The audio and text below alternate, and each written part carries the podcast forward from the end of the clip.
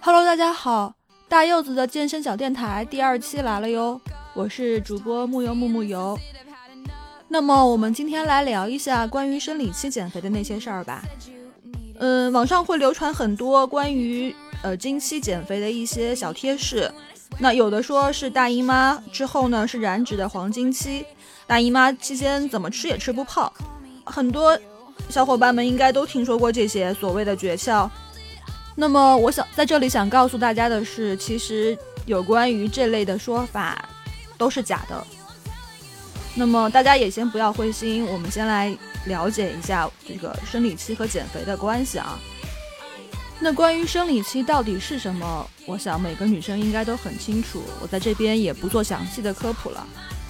简单来讲，就是子宫搭建的受孕小房子没有等到客人来，然后她一生气就把小房子拆掉了。当然，在整个周期中，因为我们身体会分泌一些。像雌激素啊、孕激素之类的一些激素，所以这一系列的都是由激素水平来影响的。那么好，我们回到正题，生理期到底能不能运动减肥呢？其实，在生理期常规的运动呢是完全没有问题的，呃，只要你的身体在生理期的时候感受良好，没有痛经，也没有特别的呃腰酸背痛这种情况。做一些适当的运动是完全可以的，比如说你像一些舒缓的拉伸运动，比如瑜伽，还有一些呃比较轻松的有氧活动都是可以的。那么其实适量的运动呢，对于缓解生理期的不适是有一定好处的，尤其像瑜伽有个别的一些体式，它是更加有利于我们在生理期帮助我们把身体里的精血排出的，比如说有蝴蝶式。如果是进阶的同学，可以再考虑一下束脚式。具体这两个体式的话，大家可以去百度一下。但是如果你在生理期感到身体特别不适的话，那就不要勉强自己锻炼，好好爱自己啊！减肥也不迟这两天。特别要注意的是，如果我们在生理期选择适当运动的话，那一定要避开让骨盆充血的一些运动，比如说你力量训练里面的硬拉、深蹲。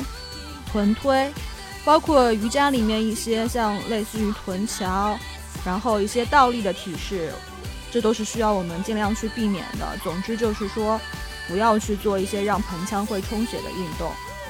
总而言之一句话，生理期到底运动还是不运动，这个因人而异，大家量力而行。那么我们再来说一下关于生理期怎么都吃不胖这个误区吧。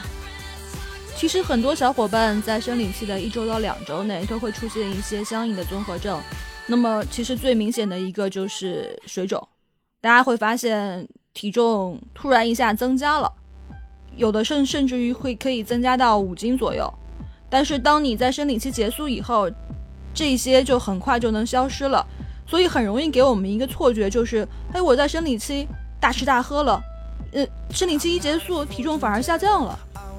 我们在中学物理课上都学过叫能量守恒定律，对吧？我们在没有增加我们的基础代谢的情况下，反而增加了摄入的能量。那么好，这些多摄入的能量最后去了哪里了呢？大家好好想一想，是不是最后都化成脂肪长在我们的身上了呢？所以千万要记得哦，例假不是放纵的借口哦。接下来我们说一下所谓的燃脂黄金期到底存不存在？那其实有很多的公众号也好，或者是网上有一些说的，呃，例假结束的时候，刚刚结束的时候，呃，这个时候是黄减脂的黄金期。那我想再说一下啊，在经期结束的第一周。雌性激素开始上升的时候，整个人状态确实会变得特别好，很适合运动训练。但是呢，状态好并不能代表燃脂的速度加快。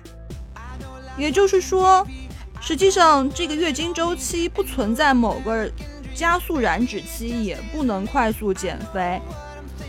所以说，燃脂速度的快慢还是跟咱们平时训练时候的一些强度。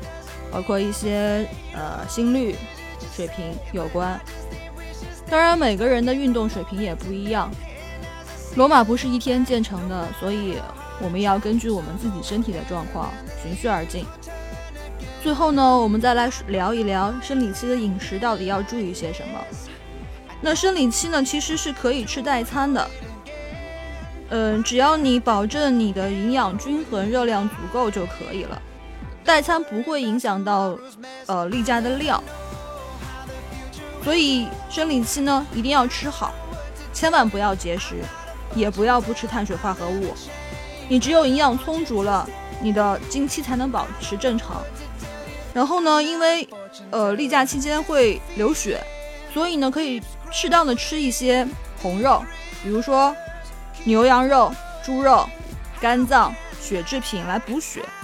那网传的那些红枣呀、红糖呀，实际上补血并没有什么用。这些东西摄入的只有糖分，多吃呢还会长胖。实际上你还不如多喝一点热水吧。那么最后我们来总结一下吧。说到底，月经周期呢，主要是为了孕育后代而准备的。它其实是我们本质的正常的生理现象，并没有什么特别的地方，更加不是用来减肥的。所以生理期减脂呢，可以进行一些常规、较温和的运动。在饮食方面呢，保证营养充足和均衡，保证睡眠，不要暴饮暴食。那最后呢，是千万不要神化生理期的减脂功效。我们日常保持规律的饮食和生活习惯，比什么都好。好了，这是第二期更新结束，我是木油木木油，感谢聆听。